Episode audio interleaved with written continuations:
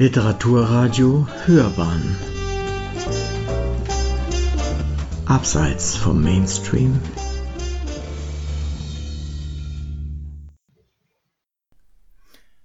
Hallo, liebe Hörer und liebe Krimi-Freunde. Mein Name ist Peter Jokil und es ist mir eine Ehre und ein Vergnügen, Ihnen heute aus meinem neuen Nürnberger Kriminalroman Mörderisches Dorfleben vorzulesen. Und nun viel Vergnügen. Ich saß auf einer Holzbank vor dem Sitzungssaal und wartete seit über einer Stunde darauf, dass man mich aufrief.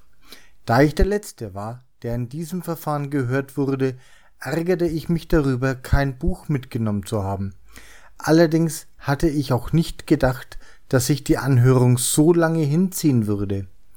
Unser Nürnberger Gerichtsgebäude ist nun wirklich in die Jahre gekommen und ich fragte mich schon, ob diese alte, unbequeme Bank auch schon zu Zeiten der Nachkriegsprozesse hier in diesem Flur gestanden hat. Es hätte mich jedenfalls nicht gewundert. Bestimmt könnte diese Bank interessante Namen nennen, wer alles schon auf ihr gesessen hatte. Die Bodenfliesen erinnerten mich an den Charme meiner Grundschulzeit in der Bismarckschule und die Wände hätten auch schon lange mal wieder einen neuen Anstrich vertragen können.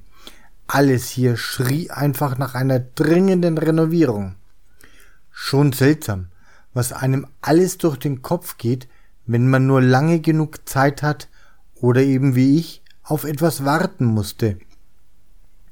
Gerade als ich mir zum wiederholten Mal meine Unterlagen durchlesen wollte, obwohl ich alles längst auswendig kannte, öffnete sich die Tür des Sitzungssaals und ein Gerichtsdiener rief mich auf. Ich hatte bereits einige Gerichtsgutachten erstellt und wusste genau, was mich erwartete und welche Fragen man mir stellen würde. Dennoch war es heute anders.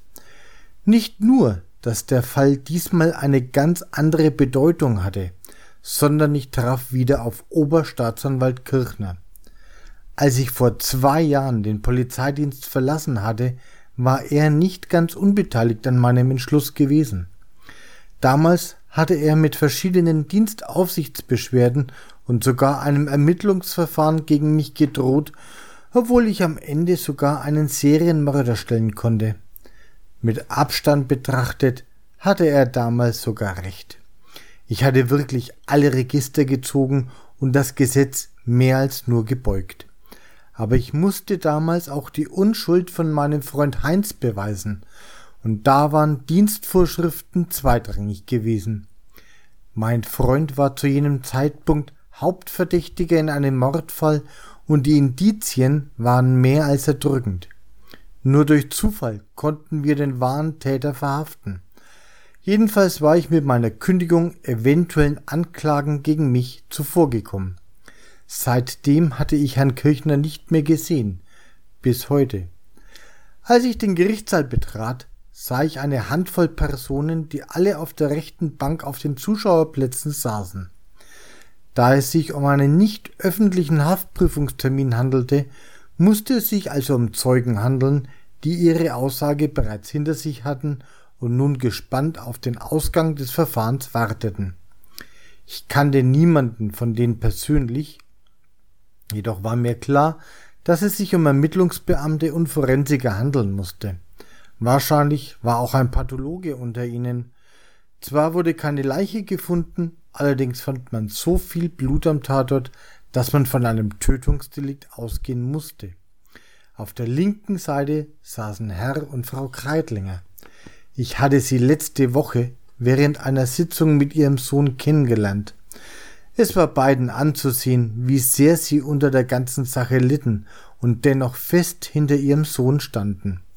Sie hatten mit Stephans Behinderung schon mehr als genug zu leisten, aber jetzt sollte ihr Sohn die elfjährige Laura umgebracht haben. Das war mehr als Eltern verkraften können. Sie wollten und konnten es einfach nicht glauben. Allerdings waren sie damit nicht allein. Ich konnte es mir auch nicht vorstellen. Ich setzte mich an den Zeugentisch, der in der Mitte des Raums stand. Den Vorsitz hatte Richterin Stechtel und ich kannte sie flüchtig aus einer früheren Verhandlung und war wieder einmal erstaunt über ihr jugendliches Aussehen. Sie war schätzungsweise erst Ende 20, was sie damit zu einer der jüngsten Richterinnen weit und breit machen dürfte. Was mir allerdings auch sagte, wenn jemand in so jungen Jahren beruflich schon so weit gekommen ist, war er oder sie auch außergewöhnlich gut in seinem Job. Guten Tag, Herr Bosch. Sie sind heute hier als Gutachter zum Haftprüfungstermin von Herrn Stefan Kreitlinger. Bevor wir beginnen, bitte ich Sie um Ihre Personalien für das Protokoll, wurde ich aufgefordert. Ich wandte mich an den Gerichtsschreiber und nannte meinen Namen, Adresse und meinen Beruf, psychologischer Psychotherapeut. Als dieser meine Angaben aufgeschrieben hatte, warf ich einen Blick auf den Tisch links von mir, an dem Dr. Lossmann und sein Mandant saßen. Stefan Kreitlinger war 21 Jahre alt und überragte seinen Verteidiger um einen ganzen Kopf. Er lächelte mich freundlich an. Es war ein unschuldiges Lächeln, und jeder, der ihn ansah, wusste instinktiv, dass dieser Mensch nie etwas Böses hätte tun können. Er saß einfach nur da und lächelte verträumt. Herr Bosch, Sie sind heute hier, um uns etwas über den psychischen Zustand von Herrn, äh, von Herrn Kreitlinger zu erklären. Wie Sie ja wissen, erhebt die Anklage die Anschuldigung der fahrlässigen Tötung der elfjährigen Laura Grindel, für die Herr Kreitlinger in dringendem Tatverdacht steht. Können Sie uns etwas über die allgemeine psychische Verfassung des Angeklagten sagen? fragte mich die Richterin. Ich konnte Herrn Kreitlinger in der forensischen Abteilung der psychiatrischen Klinik in Erlangen besuchen und habe neben seiner offenkundig mentalen Retardierung weitere Verhaltensauffälligkeiten festgestellt. Die geistige Behinderung von Stefan Kreitlinger ist in einem Stadium, die ihn zwar an der Welt teilhaben lässt, er jedoch von einem immer gleichen Gemütszustand abhängig ist. Das bedeutet konkret, dass er ein stark ritualbezogenes Verhalten hat. Er ist nur schwer in der Lage, mit neuen Situationen umzugehen. Jede Art von Veränderungen in seinem Tagesablauf führt für ihn unmittelbar zu Stress. Dies bedeutet zum Beispiel, dass er immer einem bestimmten Verhaltensmuster folgt und davon auch nicht abweichen kann.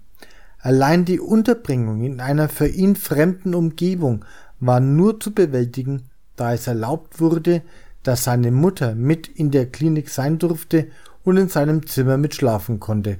Ansonsten wäre eine medikamentöse Behandlung unumgänglich gewesen, beendete ich meine Ausführungen.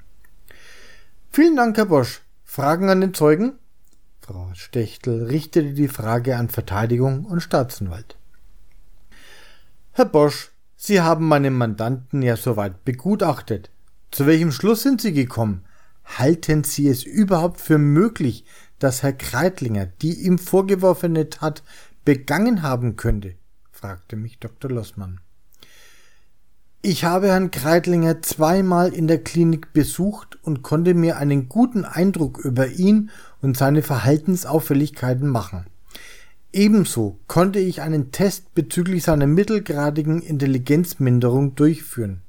Für ein fundiertes Gutachten würde ich jedoch mehrere Gespräche mit Herrn Kreidlinger benötigen. Dies nur noch einmal zur Klarstellung. Allerdings kann ich Ihnen jetzt schon sagen, dass der Angeklagte nicht über die notwendigen Eigenschaften verfügt, um die ihm vorgelegte Tat auszuführen. Wie ja bereits dargelegt, ist sein tägliches Handeln von immer gleichen Abläufen abhängig. Ich mache es Ihnen an einem Beispiel deutlich. Wir alle haben immer den gleichen Weg, zum Beispiel von zu Hause aus zur Arbeit. Ohne zwingenden Grund nimmt keiner von uns einen Umweg. Wenn jedoch morgen auf Ihrem Weg ins Büro die Straße gesperrt ist und Sie eine Umlegung fahren müssen, ist dies für Sie ärgerlich, aber kein Problem. Anders als für Ihren Mandanten. Er kann weder mit plötzlichen Ereignissen umgehen, noch eine spontane Reaktion auf ein solches zeigen. Es ist für ihn nicht möglich, logisch oder planhaft zu handeln. Wenn sein Weg oder seine Straße wegen Baumaßnahmen gesperrt werden würde, wäre es für ihn allein unmöglich, selbstständig einer Umleitung zu folgen. Sein ganzes Handeln ist auf ein einziges bestimmtes Verhaltensmuster ausgelegt und er ist nicht in der Lage, davon abzuweichen. Schon aus diesem Grund ist es für Herrn Kreitlinger undenkbar, jemanden zu schaden oder gar zu töten und dann die Leiche auch noch zu vergraben oder zu verstecken. Ohne Zweifel leidet Stefan Kreitlinger an einem frühkindlichen Autismus. Vielen Dank, Herr Bosch. Keine weiteren Fragen, Frau Vorsitzende, sagte Dr. Lussmann. Richterin Stechtel erteilte jetzt der Staatsanwaltschaft das Wort. Herr Kirchner erhob sich von seinem Platz und sah mich durchdringend an. Er kam ohne Umschweife direkt zur Sache und befragte mich in einer Tonart, die gleich wieder meinen Blutdruck steigen ließ. Sie sagen also hiermit, Herr Kreitlinger kann Laura nicht umgebracht haben, da er außerstande wäre, ihre Leiche verschwinden zu lassen. Naja, selbst wenn ich Ihrer Einschätzung zu dem Gemütszustand des Angeklagten bedingt folgen würde, so ist es dennoch möglich, dass er unter bestimmten Situationen doch auch spontan und impulsiv handeln könnte. Das ist doch richtig, Herr Bosch. Durchaus, Herr Oberstaatsanwalt. Natürlich wäre er auch zu impulsiven Handlungen fähig nur würde er sich dies in seinem Wesen widerspiegeln. Wenn ihn ein Ereignis unvorbereitet trifft, ist er nicht in der Lage, logisch darauf zu reagieren. Er kann ohne eingehende Hilfe von Vertrauenspersonen weder mit Abweichungen seines Tagesablaufs umgehen, noch kann er diese verbergen. Er ist psychisch nicht in der Lage, Emotionen zu kontrollieren oder zu unterdrücken. So wie er nicht im Voraus planen kann, ebenso wenig ist er nicht in der Lage, eine Reihe aus logischen Handlungen durchzuführen. Das bedeutet, selbst wenn er aus einer Stresssituation heraus eine spontane Reaktion auf ein Ereignis zeigt, so kann er daraus keine weiterführenden Handlungen oder logischen Konsequenzen ableiten. Ein Beispiel.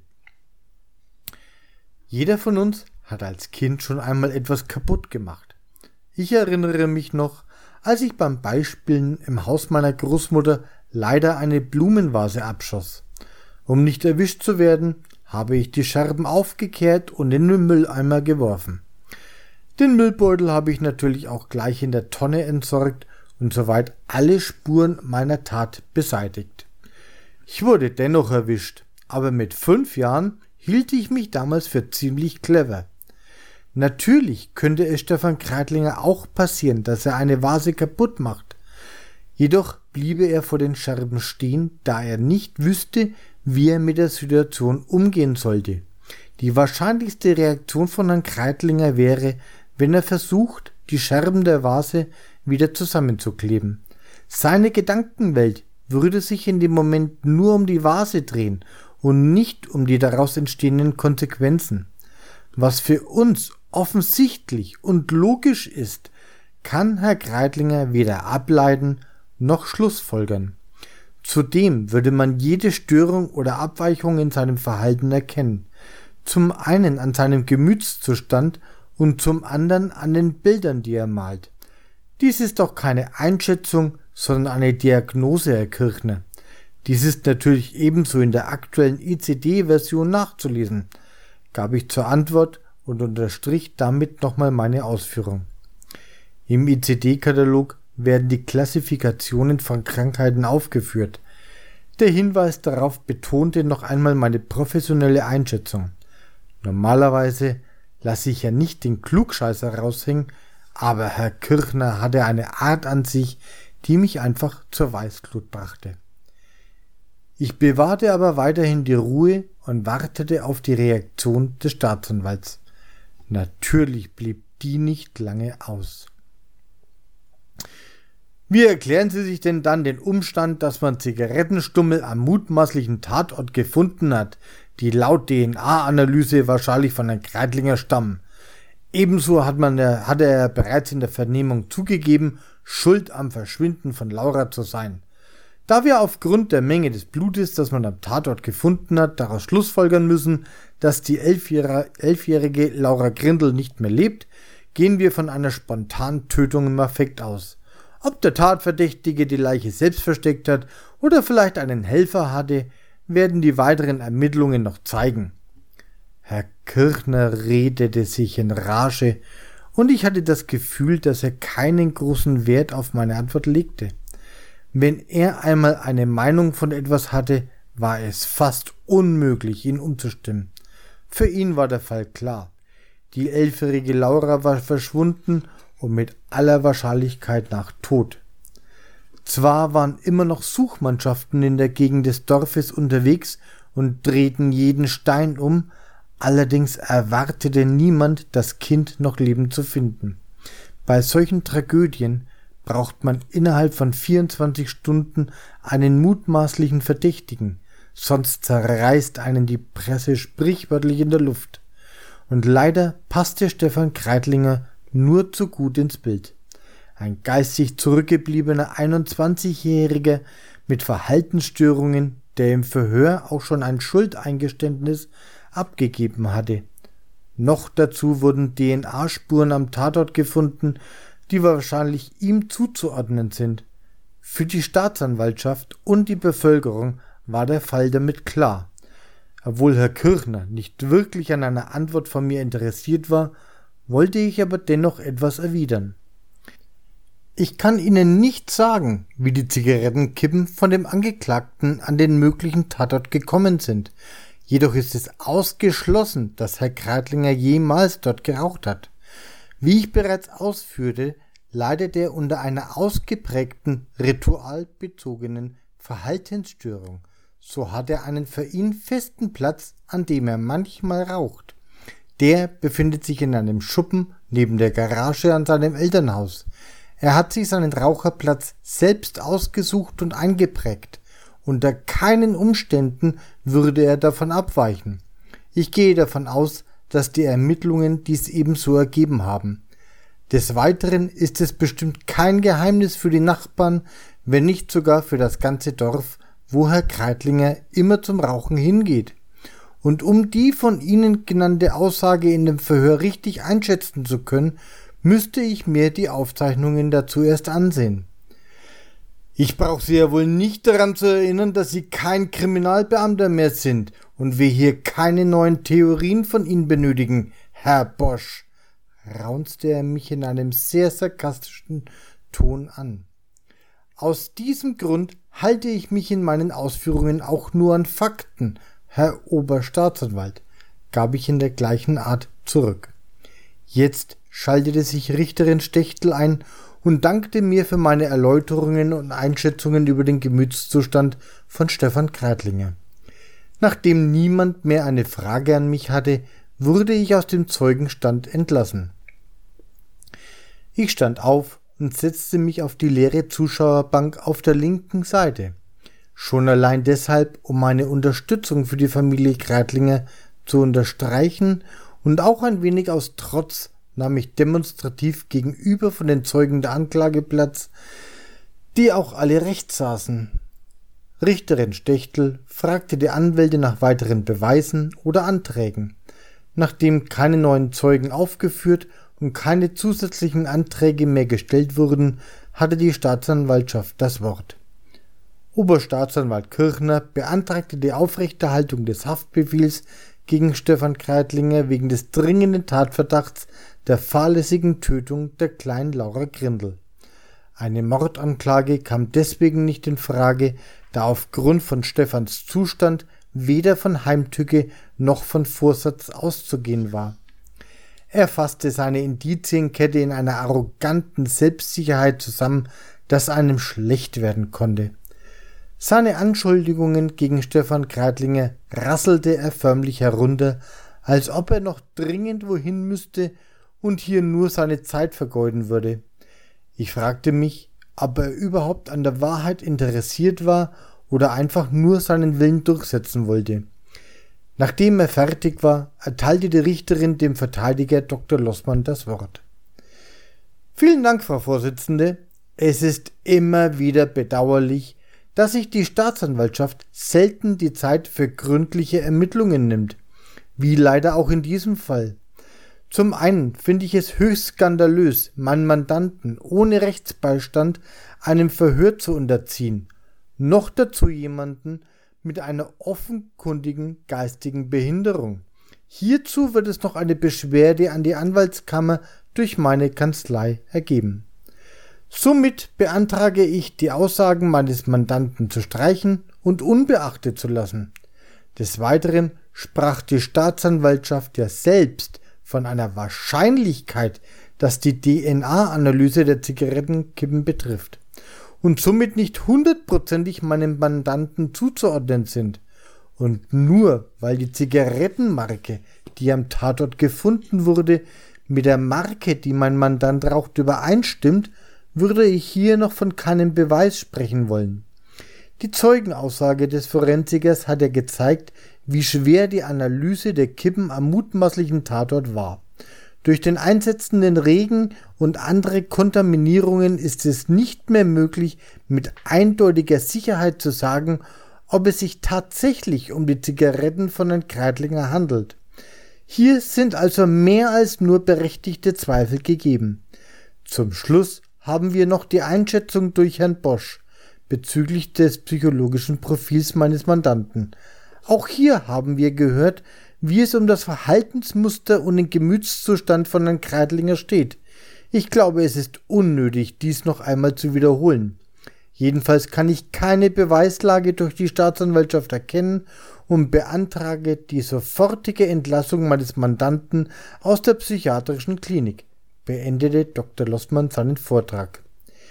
Die Richterin dankte den Anwälten und unterbrach die Sitzung für 15 Minuten. Ich nutzte die Pause und ging zu Stefan Kreitlinger. Er lächelte mich an, und sofort war jedem klar, dass er weder wusste, was hier vor sich ging, noch konnte er irgendwelchen Ausführungen folgen. Ihm war nur wichtig, dass seine Eltern bei ihm waren. Sie waren sein Anker, und nur bei ihnen hatte er die Geborgenheit, die er brauchte. Ich sprach kurz mit Stefan und seiner Familie und beglückwünschte Dr. Lostmann zu seinem Schlussplädoyer. Es war alles gesagt, und mehr konnte keiner von uns beitragen, um Stefan zu helfen. Jetzt konnten wir alle nur noch hoffen. Das war ein kleiner Auszug aus meinem Roman Mörderisches Dorfleben. Ich bedanke mich ganz herzlich fürs Zuhören, wünsche Ihnen allen alles Gute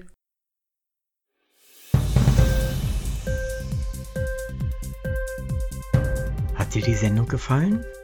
Literatur pur, ja, das sind wir. Natürlich auch als Podcast.